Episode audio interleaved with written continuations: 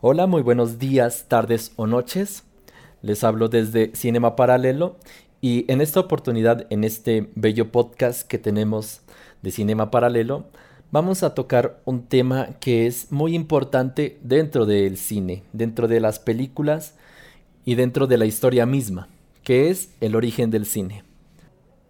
Uno sería Thomas Alva Edison, que hizo el kinetoscopio, y el otro sería el cinematógrafo de los hermanos Lumière.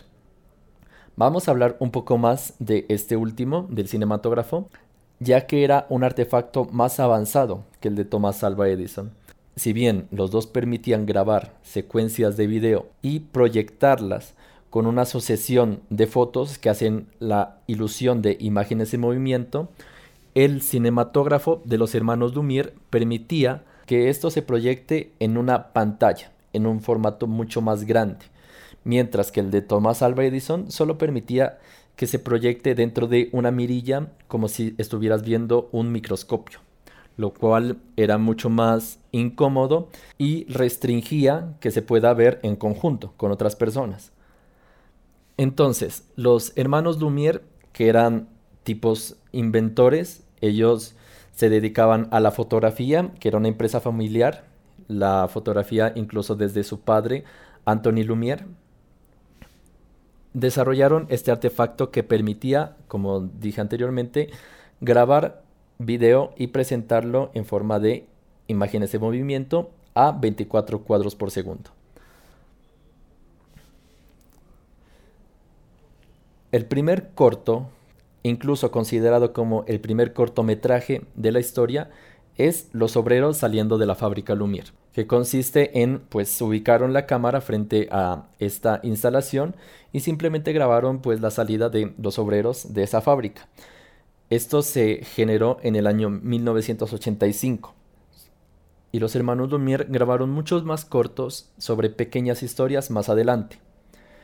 Pero esto este invento se fue haciendo tan conocido que el voz a voz llegó a los oídos de un ilusionista, un ilusionista que pasaría a la historia por sus aportes a la cultura cinematográfica. Esa persona es Georges Méliès. Georges Méliès quedó fascinado con el cinematógrafo de los hermanos Lumière. Incluso en una de sus presentaciones, él se acercó al padre, a Anthony Lumière, a ofrecer comprar el, producto a ofrecer comprar este producto. Sin embargo, Anthony se negó. No quiso venderle el cinematógrafo a Méliès, incluso le dijo algo muy particular. Le dijo que no invierta su dinero en ese producto, ya que es una moda pasajera, que el cinematógrafo es un boom, algo que interesa mucho a las personas en, en, ese momento, pero que es algo que no va a pasar a la posteridad, algo que va a morir en un par de meses.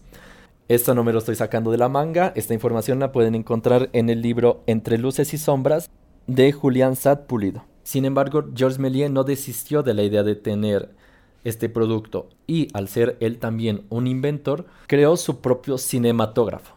Al ser Georges Méliès un ilusionista, hizo aportes muy grandes al cine.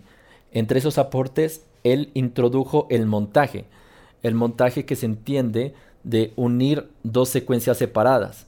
Sin embargo, él lo hacía con una intencionalidad de crear una ilusión de cosas que aparecen y cosas que desaparecen por medio del montaje.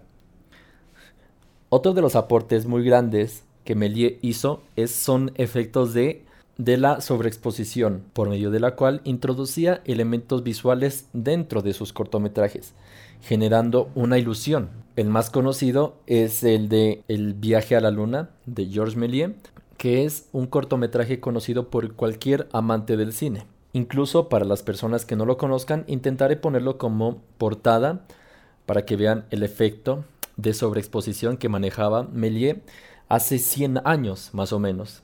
Luego de Georges Méliès vinieron otros grandes talentos, como sería Edwin Porter y como lo sería Griffith también. Griffith que fue el, el director de El nacimiento de una nación que es una película donde se, donde se implementaron algunas técnicas que se siguen utilizando incluso hoy, que es el lenguaje visual que se sigue rigiendo incluso hoy en día. con lo cual también se lo considera como uno de los padres del cine. Eso sería mm, la historia del cine a grosso modo. Hay muchos detalles importantes que se podría hablar, pero lo dejaremos para otra oportunidad. Esto fue todo por Cinema Paralelo en esta oportunidad y espero encontrarlos en la próxima emisión.